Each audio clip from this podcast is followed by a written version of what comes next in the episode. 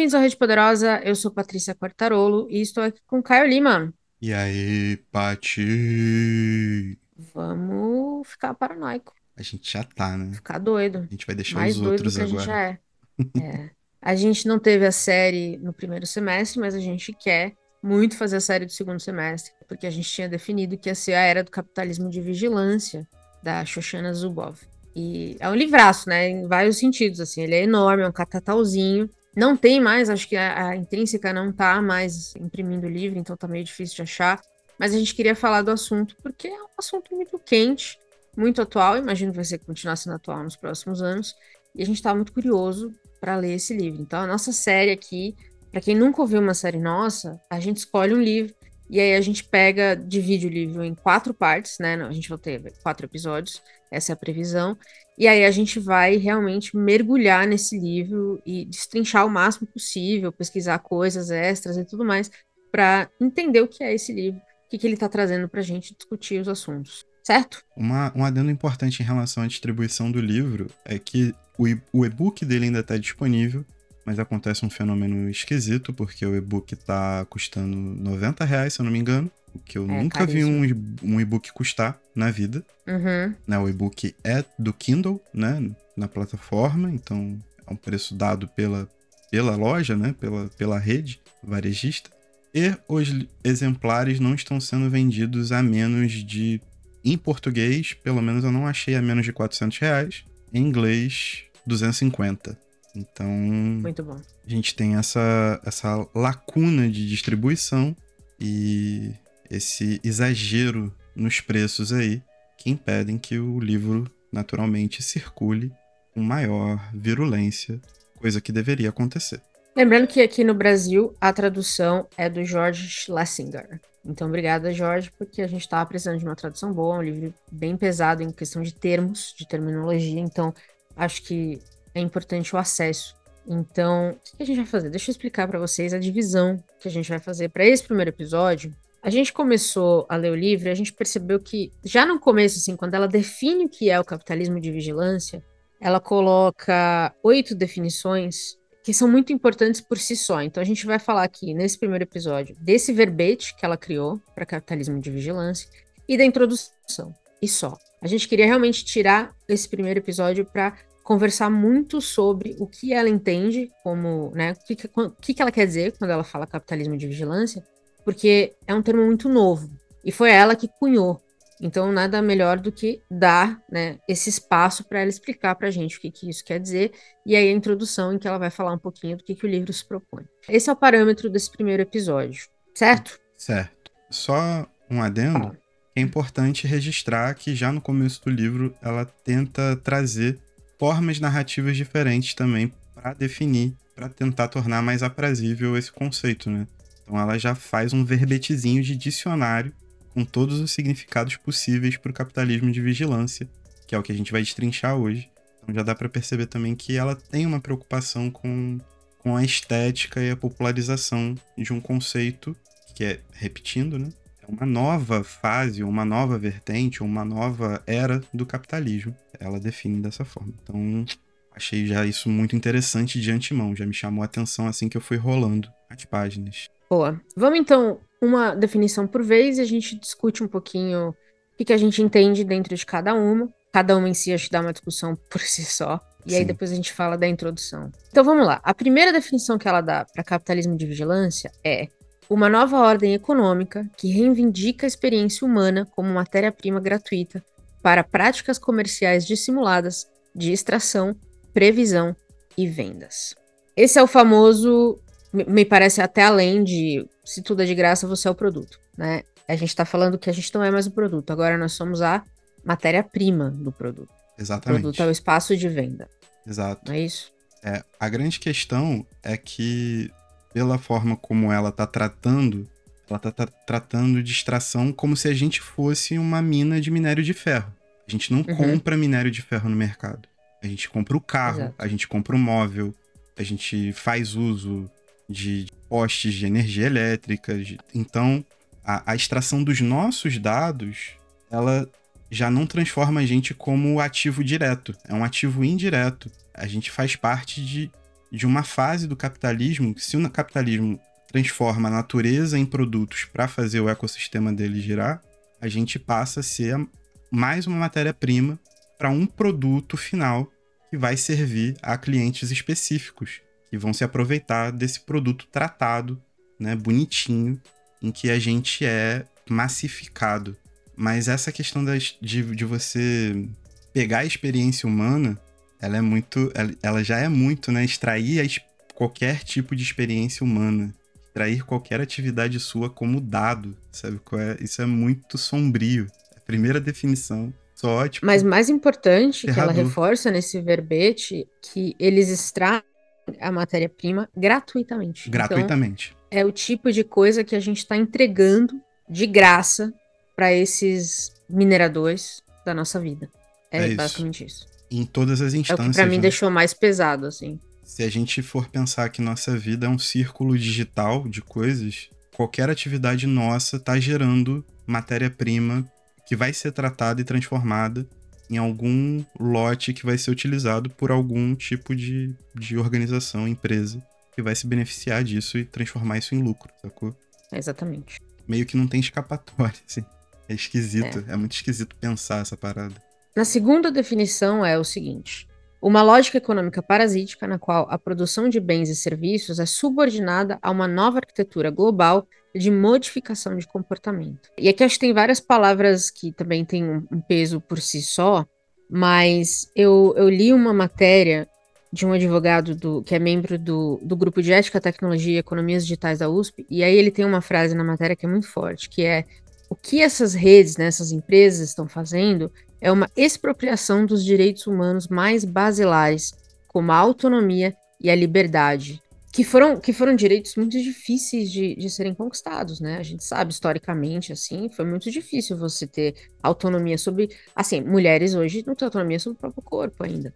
Então, assim, autonomia é um direito basilar, mais para uns do que para outros, mas é um direito muito difícil de você conquistar. E agora a gente está entregando de graça a nossa autonomia para essas empresas que sugam esses dados o tempo inteiro. Eu também achei isso bem, bem pesado. E junto disso, é, existe um arcabouço jurídico que acaba. A gente nem lê os termos de aceite de contrato de qualquer aplicativo que a gente usa, sacou? É. Até porque é impossível ler, são páginas e páginas e páginas de um contrato. Propositadamente. Propositadamente, numa linguagem jurídica que a imensa é. maioria de nós não entendemos, né? Uhum. Então, a gente acaba aceitando, para ter acesso a algum tipo de bem e serviço, a gente acaba aceitando termos que fazem com que essa autonomia digital, esse terreno digital, ele seja, a gente seja completamente transparente, porque é isso, nossos dados, qualquer clique que a gente dá está sendo contabilizado por alguma coisa, e essas empresas não precisam ter essa transparência conosco. E mais importante, alguns serviços hoje só são disponibilizados mediante certos aplicativos e nesse, nesse contato digital. Eu vou dar um exemplo básico que todo mundo provavelmente sabe: o FGTS. Você não consegue mais pesquisar o seu FGTS no site do banco. Você tem que baixar um aplicativo específico do FGTS. E se não funcionar, eu tive um problema com o celular meu que não funcionou. Eu tive que trocar de celular para poder consultar o meu FGTS, para você ter uma ideia. Então, assim, a gente está rendido também, porque alguns serviços passaram agora a ser mediados 100% por essas empresas, né? Por esses aplicativos, por esses serviços digitais. Então, se você não entender o que está acontecendo, se você não souber usar o aplicativo, se você não tiver uma, uma certa, um certo conhecimento digital, você começa a ficar excluído de certas conversas e de certos serviços. É, é uma coisa insana. Exatamente. E, ao mesmo tempo, quando você fala, por exemplo, de algo tão inerente à nossa vida e tão importante quanto o FGTS, o INSS é a mesma forma.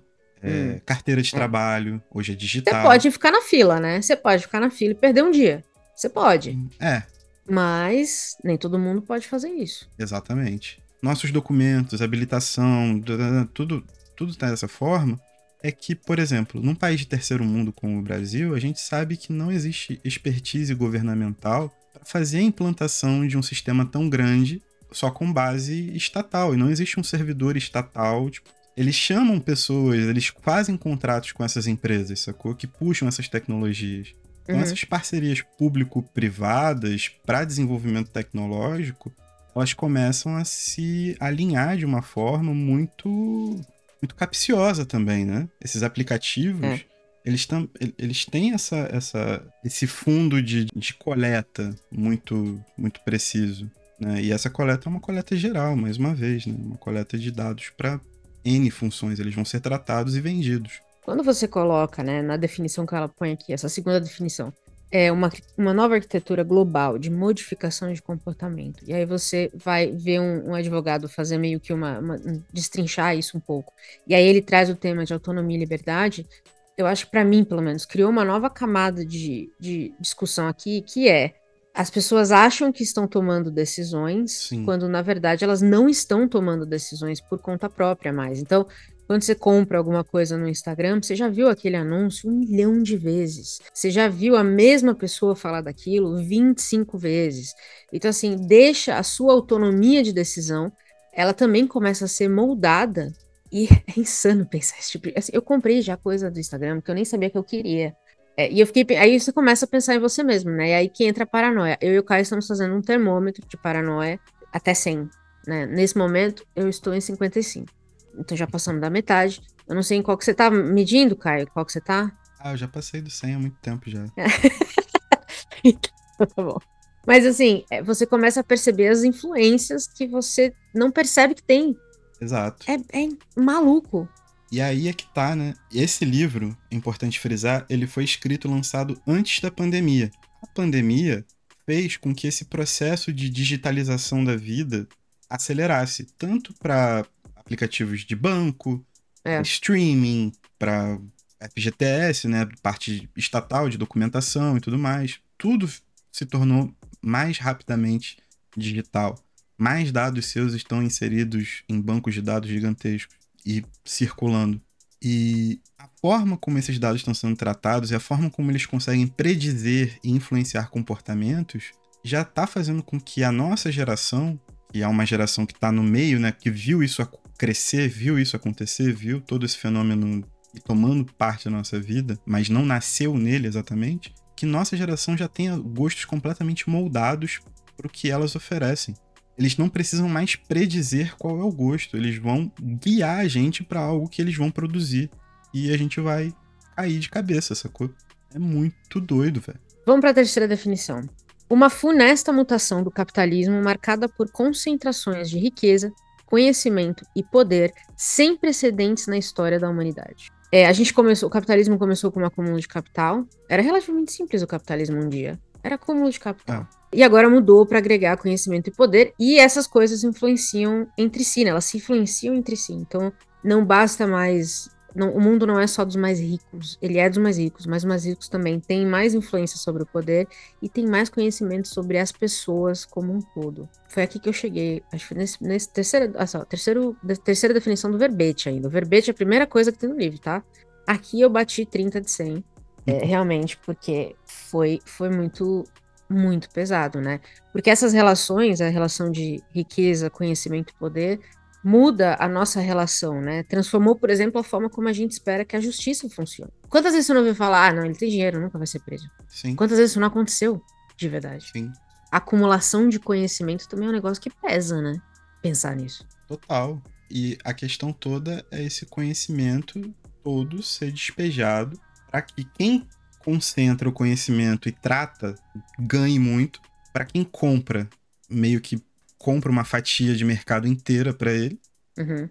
E essas duas pessoas, essas duas cabeças de organização, ganham muito dinheiro com base nisso. Isso só aumenta a desigualdade cada vez mais, porque as pessoas é. que podem comprar mais mercado já são as mais ricas que vão enriquecer ainda mais. E as pessoas que podem levar, extrair e tratar dados com maior eficiência têm uma capacidade física inerente a isso. Existe uma organização e uma estruturação física para isso e elas vão enriquecer cada vez mais, acelerando a formação de monopólios e oligopólios, sabe qual é? É o fim natural do capitalismo, né? Mas é muito acelerado, é muito rápido. E você vê um crescimento de, da desigualdade muito acelerado. É, você cria uma simetria, né? E aí vai afetar pilares é. democráticos, porque é difícil isso não acontecer. Eu fiquei pensando muito. A gente fez o aquele. A nossa primeira série foi um livro da Lilia Schwartz, né, sobre o Brasil. É, a gente teve oito episódios. Foi a nossa maior, a série mais longa que a gente fez. Mas eu fiquei pensando muito porque ela fala em algum momento ali do livro, você vai lembrar disso. Houve uma época que só quem tinha terra podia votar, né? Sim. Então eram só os donos de terra que tinham direito a decidir os caminhos da República. E aí eu fiquei pensando assim, na última eleição, quantas vezes você ouviu falar que, ah, não, esse aí nem foi pra escola, não pode votar. Esse aí Sim. não estudou. Sim. Essa pessoa não lê um livro, não pode Sim. votar. Não sabe o que é. Então, assim, gente, agora o que antes era terra virou conhecimento. A gente já tá usando isso para criar essa separação entre quem pode fazer alguma coisa e quem não pode. Na cabeça das pessoas, obviamente, porque a lei ainda não chegou lá. Mas o discurso social já tá meio que parametrizado para quem sabe e quem não sabe. Mas a, a questão toda é que esse conhecimento, para ser essa matéria-prima tratada e vendida para um cliente específico, ele tem muitas implicações materiais também, sacou? E ele influi diretamente nas desigualdades que a gente vê em grandes cidades mas se for pensar, ele também influi diretamente em alguns fenômenos que a gente está vendo aqui que a gente não consegue dar vazão e não consegue solucionar. Porque para você ter esses supercomputadores para fazer mineração de dados, você precisa também de ouro. São condutores. Se você for ver, Brasil assolado por, por grileiro, alguém mandou esses grileiros para lá, sabe qual é? Uma cadeia material também. É muito bizarro ver que essa, essa concentração de riqueza e tudo mais vai criando um desenvolvimento cada vez mais acelerado de crueldade, sabe qual é? De, de você jogar de novo continentes inteiros na lama. É, isso nunca vai mudar. Só é. vai piorar. Vamos lá, definição 4. Essa é a mais simples de todas, no sentido de é uma frasezinha simples. A estrutura que serve de base para a economia de vigilância. E aqui eu acho que é importante a gente está falando de modelos preditivos, né? Então, assim, de sugar os seus dados para poder criar modelos que prevêem como as pessoas vão se comportar.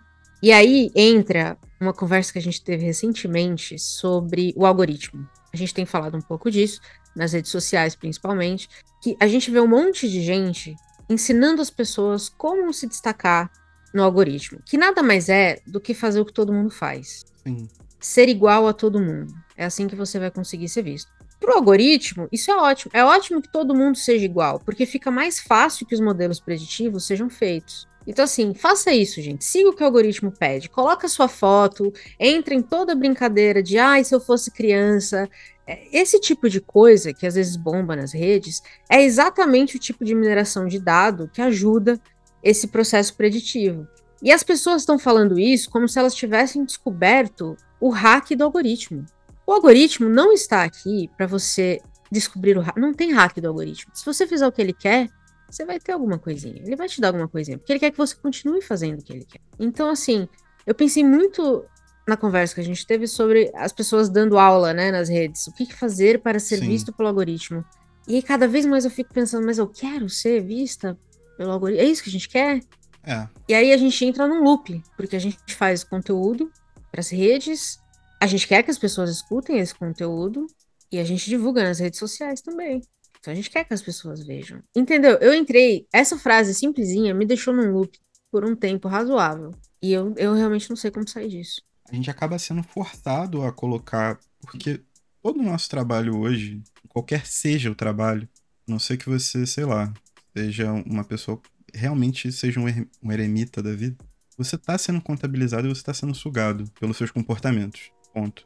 A grande questão é a forma como as coisas são faladas. E aí sim, você quer fazer igual a todo mundo para bombar nas redes, é o caso de muitas pessoas que reclamam, até pessoas grandes, de que da, da noite pro dia o algoritmo já não entrega, né? O, o algoritmo, esse semideus algoritmo. É, aí você vai chorar que ninguém tá vendo seus vídeos, que ninguém tá. Vai, vai. Ai, ah, gente, dá um oi aqui nesse post, vai ficar implorando engajamento. Porque a produção de conteúdo, no meu ver, né, você falar sobre alguma coisa, você transformar em produto um produto cultural, né, no caso, no nosso caso, um podcast majoritariamente sobre literatura e alguma bobagemzinha de vez em quando, ele implica numa curadoria, num contato com as pessoas. As redes são uhum. ferramentas de divulgação. Então isso me deixa um pouco mais sossegado, sacou? Porque a gente não produz para agradar o algoritmo, a gente produz aquilo que a gente acha que tem valor cultural dentro da bagagem de conhecimento que a gente tem. Então isso, isso me deixa um pouco mais tranquilo e também preserva um pouco porque a gente não vende a nossa vida. A gente não é nada contra o trabalho dela, tá milionária lá. Eu gostaria eu de estar milionário aqui. Não teria mais nenhum problema todo dia 5 do mês pagando meu salário entrando e saindo em 5 minutos pagando boleto. Mas a gente não é a Virgínia que faz stories no banho, mano. É. Sacou? Exato. Tipo, todo dia botando a filha dela na van do colégio, buscando a filha, a imagem da filha o tempo todo na internet, sendo explorada, né, como, como imagem, uhum. sabe? Ai, gente, olha, eu vou comprar pão. E essa necessidade de ser uma companhia segura para as pessoas. Tipo, a gente não vende isso, então eu fico um pouco mais tranquilo. Mas ainda assim, é, a gente tá também. tá lá, tá ligado? A gente tá. É, porque quando ela fala de economia de é. vigilância, é. significa que é muito acima já do que só você ter essa vigilância acontecendo. Aqui criou-se realmente uma estrutura de poder que, que é baseada em subordinação e hierarquia. Exatamente. A economia é isso. Então, assim, é, é um pouco assustador você pensar, né, que é, hoje os clientes reais são essas empresas, não somos mais nós. São as empresas de dados. O mais absurdo é, pensar que, por exemplo, você estava falando que a gente estava comentando sobre Decamerão, né? E aí apareceram Foi. propagandas. Porém, essas propagandas apareceram, mas elas não são direcionadas, né, para você como produto. Elas são direcionadas para gerar um clique seu que vai te dar, que vai conduzir a um padrão que vai se juntar a milhões de outras pessoas que receberam a mesma uhum. informação para chegar num pool que muito provavelmente a Amazon, como a maior varejista do Ocidente, é quem compra. Então, o gosto pessoal é. da Patrícia por Decamerão, ele é meio que uma isca para fazer você aprofundar a entrega de dados que você já naturalmente faz, porque todo mundo navega na internet, todo mundo uhum.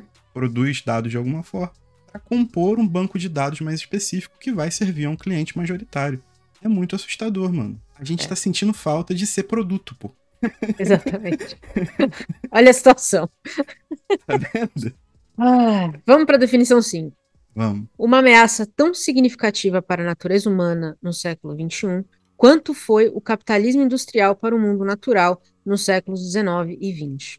Aqui eu acho que tem um link muito bom com a nossa série Mastodontes. A gente leu o livro e a gente também falou um pouco dessa história da Revolução Industrial e aí como é que virou o capitalismo industrial, como ela chama. Como é que surgiu, né? O capitalismo industrial dividiu as classes entre os que são donos do meio de produção e os que não são. E a oficina artesanal ela fala, né, que a energia motriz humana foi substituída pela energia não humana, a hidráulica, vapor, carvão, essas coisas. Então afetou o clima de alguma forma também. Então a gente também está afetando outras coisas além de nós mesmos. E aí essa definição também é, ela é, para mim talvez, eu achei importante ela falar da questão de natureza humana, porque volta ao que a gente falou no primeiro, né, que autonomia e liberdade, os direitos basilares que a gente demorou séculos para conquistar, ficam à mercê do tipo de capitalismo sob o qual nós estamos vivendo. 45 res... de 100. Eu ressalto o ponto que eu falei um pouco atrás, que existem condições materiais para que esses dados sejam extraídos e tratados, porque a gente precisa achar a justificativa de para onde vai esse ouro extraído nas terras Yanomami, pô. Uhum. Quem precisa de tanto ouro assim hoje? Sabendo que o ouro é um condutor do cacete. Da mesma forma, o Elon Musk falando que interferir na Bolívia por conta de matéria-prima. A natureza humana está em risco a ponto da gente acelerar o processo. Um processo que já veio muito acelerado, né? Porque comunidades indígenas na América esquece desde 1500, 1492, de realmente você estar tá exterminando pessoas para fazer com que isso funcione. Comunidades inteiras, histórias inteiras. Então. Mas esse é o nosso puto. ciclo histórico, né? É, o ciclo histórico é destrói, cria um sistema em cima daquilo, amplia o sistema, destrói mais, cria um sistema, amplia o sistema, destrói. É assim, né, que a gente tem vivido. É, o capitalismo é isso. O é. capitalismo é, é isso. Só que a gente tá chegando numa fase extremamente acelerada, né? Essas mudanças estão ocorrendo muito mais rápido. Você alia a, possibilidade industrial que tem hoje a essa capacidade de predizer o futuro e tum, tum, tum, vem ondas, tipo, ondas cada vez maiores. Tem uma, uma definição do Hobsbawm de capitalismo que eu acho que é muito boa, que ele fala que, né, essa questão do, principalmente da revolução industrial, foi quando pela primeira vez foram retirados os grilhões do poder produtivo das sociedades humanas e daí em diante se tornaram capazes de multiplicação rápida e constante e até o presente ilimitado de homens, mercadorias e serviços. E aí acho que agora, no momento atual que a gente vive, a gente pode colocar dados nisso também. Porque é uma, é. é uma produção constante e ininterrupta de dados que moldam, por sua vez, os serviços, as mercadorias e os homens. Sim, sim.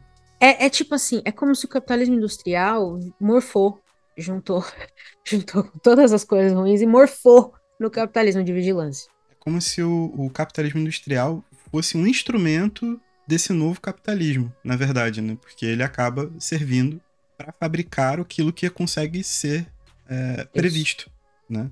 Então existe um esse capitalismo de vigilância observando tudo e prevendo comportamentos e existem as indústrias produzindo e os industriais querendo saber o que vai acontecer para frente, ditar a tendência, sair na frente e todos esses jargões coaches que a gente está sendo apresentado aí há pelo menos 10 anos. Que é bizarro, né? O linguajar coach ele é muito mais atual para definir o capitalismo de vigilância do que a nossa literatura, nossa literatura de oposição, digamos assim, né?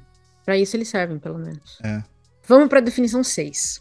A origem de um novo poder instrumentário que reivindica domínio sobre a sociedade e apresenta desafios surpreendentes para a democracia de mercado. Aqui tem alguns termos que eu achei que são importantes, termos que é, a gente precisa definir, né? Ela fala muito, depois ela vai explicar na, na, introdução, ela fala sobre a mediação por computadores, que hoje é inescapável. Tudo que você vai fazer, Sim. você tem uma mediação entre você e aquela ação. Então, você quer ir no Poupa Tempo e tirar seu RG, você entra no site para agendar o horário. Então tem uma mediação, você não vai mais até lá direto e entra na fila e faz. Então ela fala que a gente se torna, de certa forma, refém dessa. Ela não usa essa palavra, se eu não me engano, pode ter sido uma palavra minha. Dessa mediação para as coisas mais básicas. Com isso, essas leis de proteção de dados e de privacidade que estão extremamente atrasadas, né, pelo menos 20 anos de atraso, que já deviam estar tá sendo discutidas, elas tentam blindar essa matéria-prima que somos nós, de uma exploração constante, teoricamente. Não, chega, não tá chegando nem perto. é, ainda. Mas não. tá demorando muito até pra gente chegar numa lei de proteção de dados e privacidade que faça sentido. Porque tá muito difícil, eu acho, que ele de definir coisas, assim. Às vezes você vê umas discussões, umas discussões meio bizarras, assim. E tem o discurso eu... ideológico por cima também, que atrapalha. Tem o discurso né? ideológico. A liberdade exatamente. de expressão, todos esses eu jargões. Vi... Você assistiu Privacidade Hackeada? Eu assisti o Dilema das Redes. O Privacidade Hackeada, eu acho que pode assistir os dois juntos.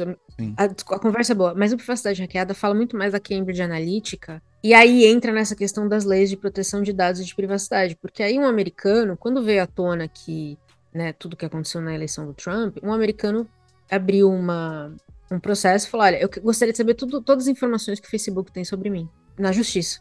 E a justiça não sabia o que fazer com esse processo. Como é que a gente pede para a empresa entregar tudo que tem? O que, que a empresa tem? Onde eles guardam? Por quanto tempo eles guardam essa informação? E aí a gente foi a hora que eu conversei com você sobre assim, crianças que vão ter uma infância inteira rastreável. Porque os é. pais, desde que nasce, já estão postando foto, estão postando data de nascimento, estão postando. Só falta pôr o CPF. Mas assim, a gente não tem isso. Mas em algum momento a gente vai viver com uma geração que tem a vida inteira rastreável. É assustador pensar nisso. Quanto tempo esses dados ficam guardados? Ninguém sabe responder. A vida inteira rastreável, eu acho que é o que é pior, né? A vida inteira prevista. Porque você sabe o que uma, como uma Exatamente. geração inteira vai se comportar. Você sabe quando essa pessoa quebrou a perna, você sabe quando essa pessoa passou por um trauma de perder alguém da família. Você vai saber tudo é. sobre essa pessoa. É, é insano. Ela é parte de uma rede. Quando a gente fala de leis de proteção de dados, aí entra uma outra conversa que eu também acho que, que é muito relevante, que é essas, essas revoluções informacionais, como eles chamam, estão transformando os estados soberanos em coadjuvantes. Porque cada estado cria sua própria lei de proteção de dados. Mas a internet ela é global, você acessa de qualquer lugar do mundo, você acessa para coisas em qualquer lugar do mundo. Eu tô aqui vendo a vida de uma pessoa lá nos Estados Unidos, num estado que eu nunca vi. Por exemplo, a gente está tá discutindo um Pix internacional. Então, assim, os estados, é, eventualmente, vão ter que harmonizar regras que antes eram decisões puramente estatais. Então, eles perdem essa soberania de poder, vira, fica na mão das empresas, porque agora as empresas são autorreguláveis. Sim. E pior ainda, todas elas que são baseadas nos Estados Unidos, a gente ficaria à mercê dos Estados Unidos regular empresas que agem da mesma forma no mundo inteiro. Isso. Olha que loucura! O Estado é nada.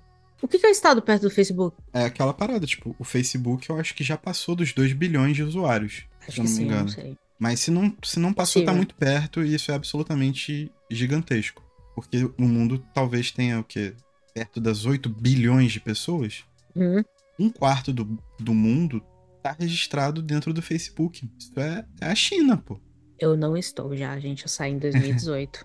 Beijo pra quem ficou. Sinto muito. Mas é, é, muito doido porque quando ela fala o domínio sobre a sociedade, de um novo poder instrumentário, é muito louco porque nunca aconteceu dos estados terem que se submeter à lógica de mercado Sim. de uma empresa. E não uma, né? A gente, ela fala muito da Apple, do Google, do Facebook, da Amazon e da Microsoft. São as cinco empresas que ela mais cita, pelo menos até onde a gente leu. Cinco empresas dobrando estados soberanos no mundo inteiro. Exato. Talvez isso dê um, um ponto a mais para discussão, que talvez não, isso dá um ponto a mais para discussão, de alguns países tentarem cercear a entrada de, de Google, da Meta, é. nos seus territórios, sacou? Uhum. Porque no nosso noticiário isso é tratado como apenas um ponto de vista autoritário de um país que não quer se abrir para o mundo. Mas agora você ganha um novo argumento também. É uma tentativa, sabe? De manter é a soberania. Doido. É um Estado é. tentando reagir contra uma parada que, assim, definitivamente não tem precedentes. A gente não sabe o tamanho que isso pode ficar.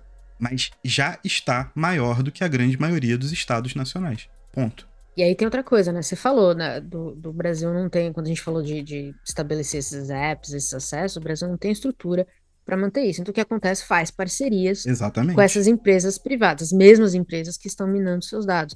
Eu li um. Aliás, gente, só um, um, um parênteses aqui. A gente vai ter uma bibliografiazinha de tudo que a gente pesquisou é, disponível para vocês. Então, se vocês quiserem dar uma olhada, fiquem à vontade. E aí, eu li um, um texto, um artigo que fala sobre essas parcerias.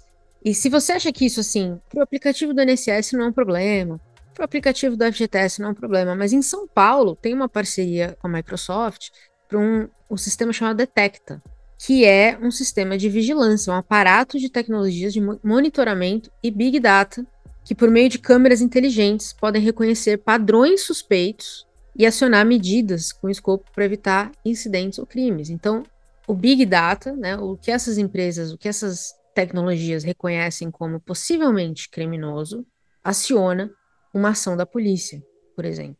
Tudo isso mediado ali pela Microsoft junto com o governo do estado de São Paulo. Então, Sim. assim, a gente fala FGTS, a gente fala INSS, mas tem outras aplicações que são muito mais intensas do, é. que, do que a gente pode imaginar. Total. Essa parte de segurança pública e de defesa é absurdo. É absurdo.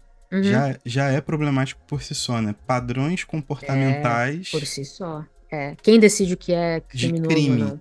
Uhum esses padrões estão ligados a pessoas? Que cor de pessoas? Exatamente. Que características é? físicas que foram tipo puxadas? tipo de pessoa? Exatamente. Exatamente. Tem um outro termo que ela coloca nesse, nesse verbete específico, que é a democracia de mercado, é, que é uma definição do Mises, né? Que os consumidores votam nos melhores produtos com as escolhas de compra. Então é como se o seu poder de compra fosse o seu voto do que é bom e o que é ruim. Então, assim, a empresa é ruim, ninguém vai comprar, ela vai falir, vai quebrar, já era. É a união da individualidade com o consumo, basicamente. E eu fiquei pensando muito nessa definição de democracia de mercado e, e nesse tom que ela coloca, né? Que apresenta desafios surpreendentes para a democracia de mercado. Eu entendo que ela está colocando a democracia de mercado como a democracia padrão que a gente vive hoje, de consumo, e que esse novo poder, por estar mediando a sua, a sua autonomia de consumo, porque você vai comprar o que basicamente eles te influenciam a comprar, vai é quem vai definir de fato quem quebra e quem segue no jogo. Sim. Porque se o algoritmo não gosta da sua empresa, faliu. Acabou. Se você é. não paga o Facebook para fazer umas promos, acabou. Então, essa é a mediação agora que tomou conta de. vai decidir como a democracia de mercado segue. Eu fiquei meio, eu pensei, fiquei pensando muito sobre isso, se é isso que ela quis dizer de fato. E eu entendo que sim, mas obviamente a gente vai destrinchar isso mais no livro, mas é, isso aqui, também me deixou muito cabreira, cara, real. Aqui ela me parece ser mais um, um democracia de mercado como sendo um, um termo econômico, né, que um termo geral. Sim. Numa primeira leitura, eu fiquei meio pá de ser democracia liberal, né, que é o sistema que a gente vive como, como um todo. Mas aí ela já pegou o principal bem da democracia liberal, que é a Declaração dos Direitos Humanos, né? E já destruiu tudo lá nos primeiros já quatro, cortou. cinco verbetes lá. É. Já foi. O que sobra num arrasto, numa continuidade, esse conceito de competitividade de deliberação de consumo. Então eu acredito que sim, seja o, o conceito econômico, né, que ela tá é. dizendo que esquece. Ela também cita o Polanyi na introdução. Sim. E, e aí eu acho que o Polanyi é, é, é uma chave importante para a gente falar um pouco desse, desse verbete, esse termo, se a gente está falando de economia ou democracia, porque ele, ele diz que uma sociedade que. Você não pode reduzir uma sociedade ou toda a complexidade do ser humano só às relações econômicas. Perfeitamente. Esse é a base para a destruição dessas relações. Então eu acho que essa questão que é como você coopta essas relações humanas, que agora são todas mediadas, é o caminho correto, é o caminho certeiro para a destruição. Os verbetes vão ficando mais intensos à medida que a gente caminha, basicamente. Demais. Vamos para o sétimo. Um movimento que visa impor uma nova ordem coletiva baseada em certeza total. Essa aqui eu fiquei um pouco na dúvida do que ela queria dizer com certeza total. Ela fala um pouco disso no é, O Dilema das Redes, né? Quando ela dá, ela dá uma entrevista Sim. curtinha, ela fala um pouco disso tem muito a ver com a predição do comportamento, né? Então, se você Isso. conseguir prever exatamente o que uma pessoa vai fazer, você vai vender o que você quiser para ela. Exatamente. Ela faz o que você quiser, basicamente. E aí. Aí garante o lucro de quem tá vendendo alguma coisa. Perfeitamente. E aí são diversos interesses que vão pairar sobre.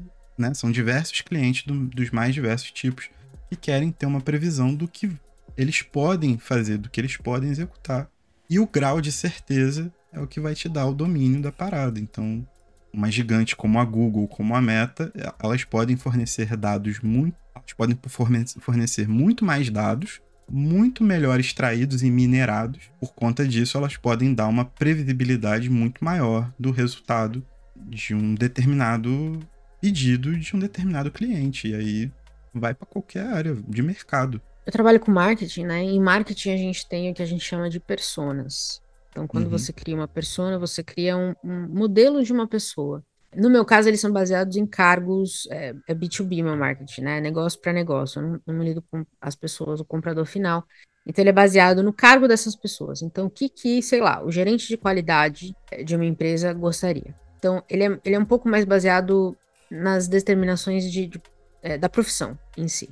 No Privacidade Hackeada, a Cambridge Analytica, as pessoas explicam que eles criaram personas dos eleitores americanos, baseado nos dados que eles tinham, principalmente do Facebook. E aí você sabia exatamente como influenciar cada persona, né? Então, é, por exemplo, um grupo que, pô, Black Lives Matter. Então, eles criavam. É, os russos fizeram isso, criaram Sim. eventos de Black Lives Matter, fizeram as pessoas ir pra rua.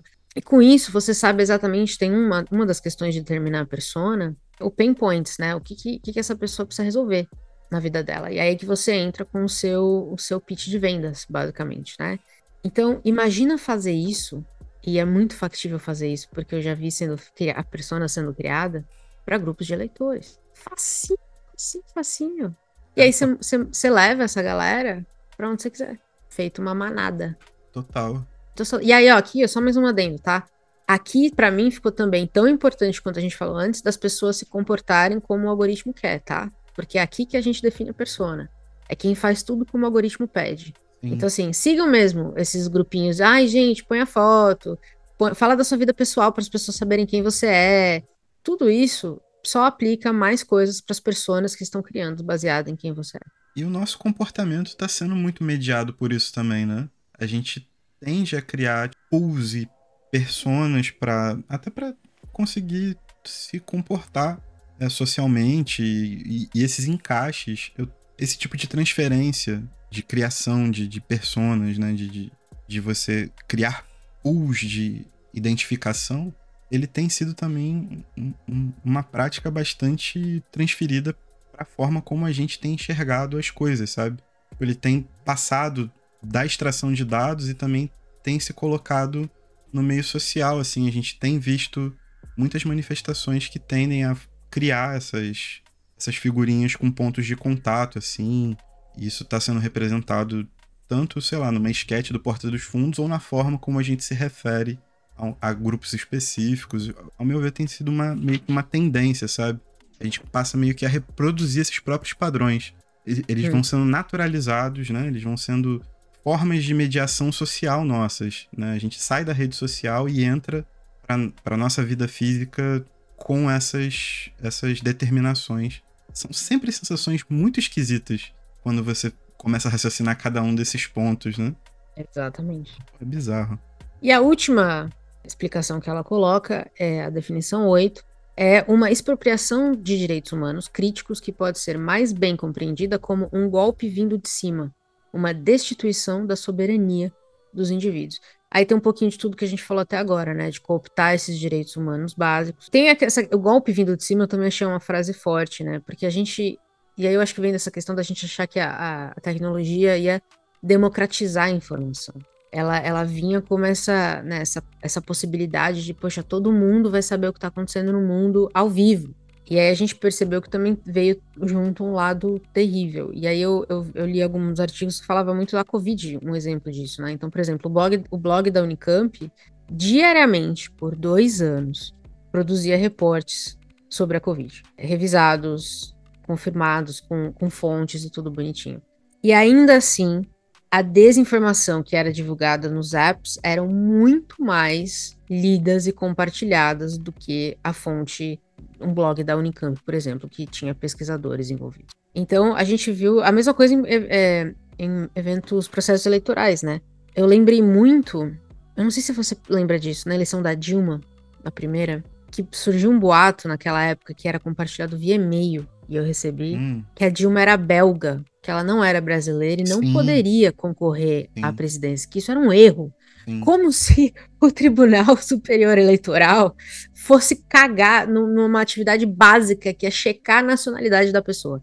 Sim. Mas eu lembro que eu, eu tive amigas da faculdade na época que estavam horrorizadas com essa possibilidade. Como assim uma mulher que não é brasileira vai ser eleita? Eu falei, gente, mas como? Ela nem poderia concorrer. É lei.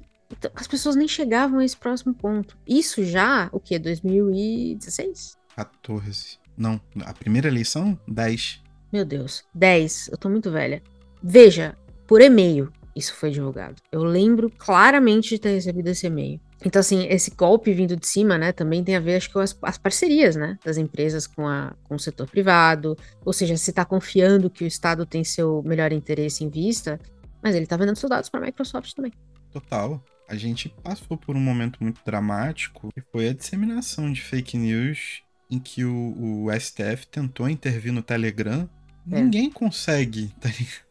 Não, não, não é possível. É, é um gênio na garrafa. Tirou, Exato. não volta mais. Ninguém consegue. É. Tem a, uma pesquisa que diz, né, que uma fake news fomentada por essas redes com impulsionamento, alta taxa de compartilhamento e tudo que manda o manual do, das redes, ela vai 6, 7, 8 vezes mais além do que qualquer verdade que seja replicada, sacou? Porque a verdade hoje já não basta. E essas plataformas não têm o menor escrúpulo para aquilo que elas vão comunicar ou deixar de comunicar. E são casos e casos de violência infantil, de, de pornografia é, infantil, Exatamente. de trabalho, de trabalho forçado, de crimes contra animais, crimes ambientais fortíssimos, tortura. Com isso, a gente encerra os, os verbetes e aí a gente entra na introdução em que ela vai resumir um pouco o que, que ela vai trazer no livro. E aí a gente resolveu falar um pouquinho da introdução também, porque ela traz bastante coisa interessante aqui. E a ideia desse primeiro episódio é também ser uma introdução do que vai ser a série, né? E eu gostei muito dessa introdução dela. Eu gostei muito da forma como ela, como ela escreveu algumas coisas, mas logo no começo, uma das frases que mais me chamou a atenção, e aí tá um pouco no que você comentou, de você ir para a vida e replicar né, comportamentos que você tem online, que ela diz assim que não basta mais automatizar o fluxo de informação sobre nós. A meta agora é nos automatizar. Aí. E eu acho que é exatamente o que você falou, né? Você, você, vive tanto online que quando você vai ter uma relação pessoal, um a um com a pessoa, ela já é meio estranha. Exato. É bizarro isso. Ela escreve essa parada sabendo que a capacidade preditiva dessas empresas ela já guia comportamentos. Então, a desumanização ela já vai a partir daí, porque o gosto, né? Aí você vai partir para uma parte filosófica sociológica. O gosto ele é produzido, ele é parte do nosso E o meio. acesso. E aí, tem um exemplo recente que eu quero compartilhar de, de acesso ao Sim. que você lê e ao Sim. que você Exato. talvez interpreta. Você viu, né, a notícia de que é, os livros do Roald Dahl estão tendo termos alterados, uma revisão, né, de termos alterados. Uma vez que isso foi feito, a Amazon atualizou todos os e-books dele automaticamente. Quer a pessoa que comprou os e-books tenha desejado essa alteração ou não. Então a pessoa não teve escolha se ela ia ler o livro atualizado ou não. Quem tem o livro físico, obviamente, não tem o que fazer, você tem o livro físico. Quem comprou o e-book da Amazon não teve escolha nenhuma. A Amazon decidiu por eles. A Amazon simplesmente entrou no sistema e mudou os livros. Então, assim, a Amazon tem um controle muito razoável, e aí a gente tá, eu, tô, eu tô trazendo esse exemplo porque a gente tem um público de leitores, em grande parte, sobre o que você lê e como, se você comprou um livro deles, um e-book. Eu, eu sou culpada disso, eu comprei vários e-books. Literalmente, eles podem entrar no seu dispositivo e mudar o que você tá lendo. Que tá no contrato que você assinou. E tá no contrato que você... E você não sabe disso. Exato. porque o livro continua igual, pra, até em grande parte. Não, ele vai mudar a capa, não vai mudar nada disso. E tá no contrato que você assinou quando você comprou o livro. Então é muito doido pensar nisso, né? Houve um tempo, acho que você vai lembrar, que existia um termo que eu fiquei pensando muito quando li essa introdução, que era o jornalismo cidadão. Lembra disso? Veio muito à baila durante a Primavera Árabe, que era as pessoas que estavam vivendo aquela situação compartilhavam o que estava acontecendo, que era um jornalismo bem mais eu vou pôr entre aspas, democratizado. Uhum. E eu lembro claramente do pessoal achando incrível que você pudesse entrar no Twitter, na época o Twitter foi uma grande ferramenta, né, para essa para disseminar informação. Achava incrível que você pudesse ver ao vivo o que estava acontecendo no Egito, por exemplo. E aí eu vi um estudo do, do Pew Research de 2012 que fala que assim as redes elas não ajudaram a mobilizar as pessoas no Egito, porque muita gente ali não estava online. A mobilização foi pura, a mobilização foi honesta, vamos dizer assim, do ponto de vista das pessoas. Quem se mobilizou queria se mobilizar. Mas o que ela serviu, o que a internet serviu, principalmente o Twitter, foi para informar o mundo do que estava acontecendo. Então, espalhar as notícias por essas redes, por essas redes não oficiais, né? Porque era o Twitter de uma pessoa que estava lá tirando foto. Então, não era uma CNN corroborando a história, é uma BBC corroborando a história. Em muitos casos, esse jornalismo cidadão postava coisas antes de chegar, da notícia chegar nas grandes redes. Isso também começou a criar um certo problema de confiança nesses veículos, que a gente vê hoje o que está acontecendo. Sim. O problema de confiança nas notícias é muito sério. Da pessoa ler uma notícia de um, que um jornalista escreveu e não acreditar no que ela está lendo. E as redes sociais tiveram um papel muito grande nisso, porque as pessoas acham hoje que você pode ir na rede social e a experiência de quem está lá, de uma pessoa que está lá, ela é mais importante do que uma apuração jornalística do que está acontecendo. Ou elas são iguais. E isso não é verdade. Fora que as experiências, elas podem ser fabricadas, né? Exatamente, que é o que está acontecendo agora. Exatamente. É pesado pensar nisso, não é?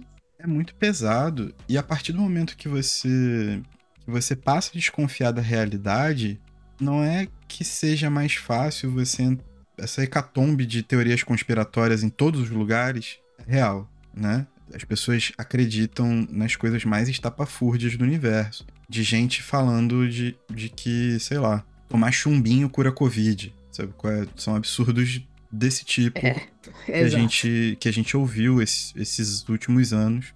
Mas a grande questão é que, para quem não tá conseguindo acreditar em nada, é muito mais fácil você provocar e concentrar gostos específicos. É muito mais fácil. Você não precisa mais prever o que essa pessoa vai fazer. Você precisa dar, sabe?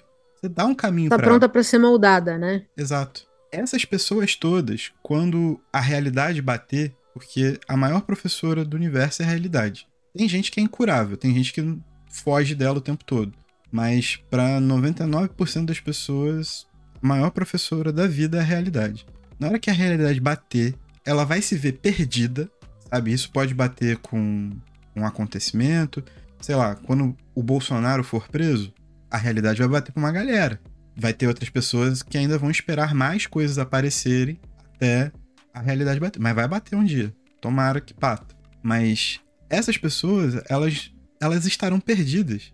E aí, quem é o cliente com maior cash para pagar pela informação correta dessas pessoas, vai atrair. E ela vai ter um caminho seguro, seja um caminho seguro para consumir, seja um caminho seguro para guiar o seu objetivo de vida. Sabe? Ela não vai se lembrar o que é ter uma escolha. É, ela tem uma, uma frase muito boa no livro sobre isso, que ela fala exatamente: a certeza computacional, que é a pressão do grupo, substitui a política e a democracia, extinguindo a realidade tal como a percebemos e a função social da existência do indivíduo. Exatamente. É isso. Tem uma coisa que ela faz aqui na introdução que eu achei importante, que é dividir capitalismo, que é diferenciar capitalismo de, de vigilância de tecnologia pura. Ah, sim. É, e eu acho que é uma distinção importante, porque a ideia não é demonizar a tecnologia sem necessidade, né? Então, assim, me mecanismos de busca são importantes. A gente pesquisou um monte de coisa no Google. Eu mesmo pesquisei uma porrada de coisa para fazer esse episódio no Google. Mas o que acontece? O Google poderia simplesmente passar informação e não reter os seus dados. Mas não é isso que ele faz. Se fosse assim, o KD estava aí até hoje. O KD faliu quando o Google veio à, tona. Por quê? Porque o Google usa a mineração de dados, que ele diz que é para tornar a sua experiência melhor. Exatamente. Mas não é só para isso. Então, assim, o problema não é a tecnologia em si. A tecnologia, muitas vezes, ela é criada com uma, uma intenção muito boa, muito positiva. O problema é o que essas empresas fazem com essa tecnologia. Então, o capitalismo, ele usa, o capitalismo de vigilância, ele usa a tecnologia para esses objetivos tenebrosos, secundários. Exato. E existe essa questão, né, de que ele a modernidade, junto com a ascensão do capitalismo no mundo ocidental, trouxe à tona a noção de indivíduo. Então, você ter uma identidade torna-se muito importante. E o capitalismo de, de, vigilância é a retirada completa dessa identidade. Todo mundo é igual. Todo mundo é exatamente igual. Se comporta igual, posta as mesmas coisas, usa as mesmas roupas, lê os mesmos livros. Exatamente. Tudo exatamente. igual esse núcleo né, de, de redes sociais, ele, ele pega muito a gente porque é o que a gente está inserido. Mas se a gente for expandir para outras possibilidades, possibilidades profissionais, possibilidades de consumo em relação a questões estéticas, as possibilidades que você tem em grandes cidades, que é o que eu estava falando do fenômeno das, das cidades iguais nos Estados Unidos, porque todo lugar você tem Walmart, tem McDonald's e tem, sei lá, Amazon qualquer rua é igual, pô. Uma avenida com três lojas gigantes no meio. Pode ser Houston, pode ser Atlanta, pode ser Seattle, pode ser um monte de lugar. É bizarro você ver que vai dando uniformidade à vida. Pior tipo de uniformidade possível. Podia até usar uniformidade como algo minimamente positivo no sentido de ter algum tipo de ordem e tal, mas a questão é que ordem é tudo que haverá, porque só vai ter uma coisa. Com isso, a gente meio que resume assim os, os verbetes e a introdução. Mas eu queria que a gente encerrasse falando de uma outra questão, que é quando eu assisto documentários sobre tecnologia, e mesmo nesses documentários que a gente citou aqui, eu, eu percebo que existe quase naturalmente uma linguagem mais inflamatória do que quando a gente fala de outras indústrias. E aí eu vou te dar um exemplo. Aqui mesmo no, nos verbetes, quando a gente lê eles, ela usa adjetivos que ela escolheu, né, para definição, mas quando você adjetiva algo, você dá um peso, uma certa opinião. Então, assim, práticas comerciais dissimuladas, uma lógica econômica parasítica, Sim. uma funesta mutação do capitalismo, uma ameaça tão significativa. Então, assim, ela, ela usa esses, esses verbetes, e aí, em alguns momentos do livro, nessa, nessa parte que a gente leu, eu, eu comecei a marcar um pouco do que eu achei que era uma linguagem talvez um pouco inflamatória. E aí eu fiquei pensando assim, por que a gente não fala da mesma forma de outras indústrias? E um exemplo que eu pensei é a indústria farmacêutica. Sim. Falei aqui do, do Império da Dor e dos documentários que eu vi, da série que tem sobre esse livro e tudo mais. Ninguém nunca fala que um remédio que está sendo colocado à venda pode causar uma dependência funesta que vai acabar com a sociedade como a gente conhece. Foi o que aconteceu com o Oxycontin, que, que criou uma das piores crises de saúde dos Estados Unidos nos últimos anos. E aí eu fiquei pensando, por que que, e é uma pergunta para você, e é uma pergunta que eu não sei responder, por que, que quando a gente fala de tecnologia, essa linguagem inflamatória parece quase natural? Ou, ou você acha que não? Eu tô, eu tô viajando demais. Eu tendo a achar que é o seguinte, eu assisti o Dilema das Redes. Uhum. E a questão central de toda essa discussão que a gente está tendo é que grandes empresas, a famosa Big Data, Big Techs, Vale do Silício, ah, essas coisas todas, elas pegam nossos dados, tratam nossos dados de milhões de formas possíveis e eles vão encampar os nossos dados tratados junto com de milhões de pessoas tratadas para servir a clientes específicos. Para que a gente libere mais dados, certo? Eles remetem lógicas de participação para poder extrair mais. Então é o, é o like, é o comentário, é o compartilhamento, é você sair do uhum. Facebook para o WhatsApp, que são duas redes diferentes, mas da mesma da mesma dona, que é a meta, né? É você fazer a brincadeirinha do, do reconhecimento facial e se ficar mais velho, ficar mais novo, essa parada toda. Só que eu acho que uma parada que me, me bloqueia muito é que essa galera, quando chega no, no motivo principal, que é essa venda de dados em conjunto e essa despersonalização, eles dão uma amenizada no discurso e vão culpar a rede, tá ligado? A tecnologia, o que faz, e não o causador em si. E o livro da Xoxana, que a gente tá discutindo aqui, eu acho que ela só tenta usar da mesma linguagem, sacou? Eu acho que ela vai na esteira de um movimento, porque chama atenção. Ele é um livro bastante ensaístico. Ele é um livro muito hum. técnico, mas ele também tem uma, uma construção bastante ensaística que ela fala que adota. Ela declara isso né? Ela tenta dar uma balançada ali para não ficar um livro tão pesado. Mas como ela tá tendo que cunhar um conceito e ela tá dizendo que a aplicabilidade dos conceitos antigos, perdão, os conceitos antigos não, não conseguem ser aplicáveis a esse novo modelo de capitalismo e ela está cunhando uma ideia, eu acho que ela dá esse fundo, mantém uma lógica. Mas, no geral, quando eu pego esses, esses, esses documentários sobre tecnologia, assim, sempre parece uma, uma, uma demonização, até porque fica muito parecido com um discurso moral, né? Tipo, eles querem te adoecer, você é um produto. Mas eu achei que a, a Xoxana faz mais isso do que o Dilema das Redes. Então, é o que eu falei, para mim ela vai numa esteira, tipo, é um, é um ensaio e ela pega uma linguagem. Ela se apropria dela e vai. É porque o documentário acaba sendo posterior, mas eu tô fazendo um, um contexto uhum. de tudo que eu já vi, né? Eu acho que é, é uma forma, tá? porque ela escolher fazer um ensaio significa que ela quer que isso também seja uma obra pro propagandística, sacou? É uma uhum. técnica de propaganda, tipo, você vai chamar atenção é. para aquilo que você quer que as pessoas pensem. Esse livro não tem é, um caráter asséptico em relação ao que é o capitalismo de vigilância. Ele é um estudo de um fenômeno, de uma mutação do capitalismo, que ela interpreta como sendo uma nova mutação e ela está definindo. E aí ela dá esses contornos. Eu acho que é uma estratégia de, de marketing, sacou? É um marketing de, de guerrilha, bastante leninista, inclusive. Surpreendentemente leninista. É, mas eu, o que eu quero dizer assim, é importante, à medida que a gente vai ler pra frente, de reconhecer Sim. o que é linguagem inflamatória, panfletária, Sim. do que são ideias que realmente vale a pena a gente discutir. Porque assim, tema, os verbetes todos, você viu, a gente, a gente ficou uma hora aqui falando só dos verbetes. Isso. Então, assim, tem muito para se falar do que ela tá trazendo. O, o assunto é importante, mas eu, eu acho que a gente não pode deixar passar certa linguagem, porque senão a gente vai cair nesse, nessa, nesse discurso de. É por isso que eu falei que eu, tô, eu brinquei que a gente tá fazendo o termômetro da paranoia. Senão a gente fica mais paranoico do que analisador do que a gente precisa entender, é, sabe? Realmente não é um livro frio. Porém, é. esse é um adendo importante a fazer. Quando eu falei que ela usa novas formas ou ela tenta variar na leitura e na escrita, na verdade, né, para que a gente leia de maneira uhum. mais confortável, uma dessas é que ela anuncia que tá fazendo uma parada meio ensaística. E o ensaio é essa coisa meio amorfa da literatura, muito opinativa também, né? Então, é. sim, existe essa, esse, esse peso que ela vai dando aos conceitos. Mas é muito importante também que a gente compreenda que é o conceito e desprenda, como você assim, falou. A gente, a gente discutiu os é. conceitos sem focar. Ah, é Sim. é funesto ou é dissimulado. A gente não focou nisso, porque eu acho que essa é uma, é uma especificação dela. A gente pode chegar à conclusão de que realmente isso aqui é funesto, isso aqui é dissimulado, isso aqui é parasítico. Mas essa, essa, esse peso foi ela que deu.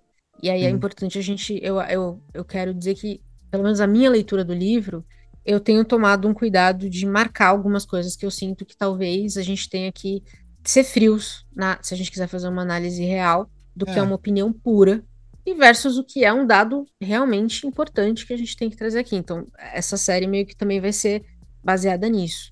Isso também não, não tá longe, aí dando, dando meu pitaco aqui, né? Do que são os textos dos sociólogos que ela usa como base, né? Ela usa os pais da sociologia, por exemplo, Durkheim, Marx e Weber.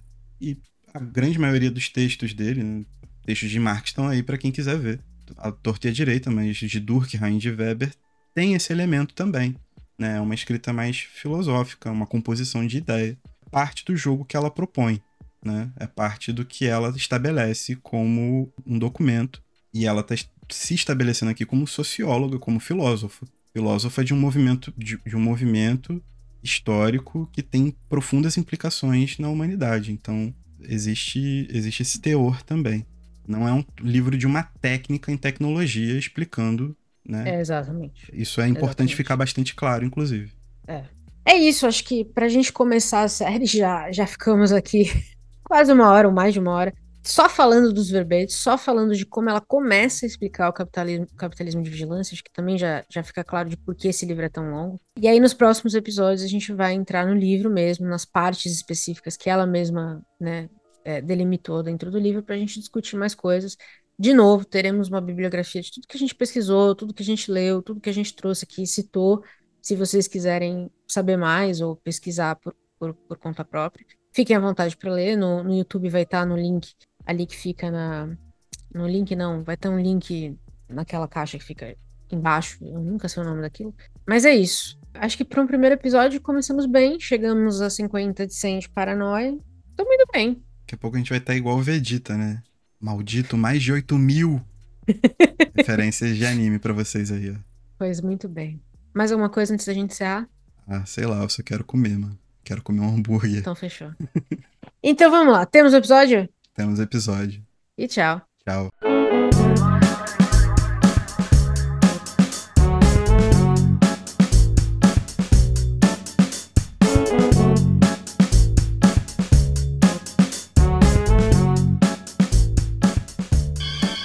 Want you to know the power of the underground. We'll fight alone, just as we used to do in those days. All right. Fight just like we used to do.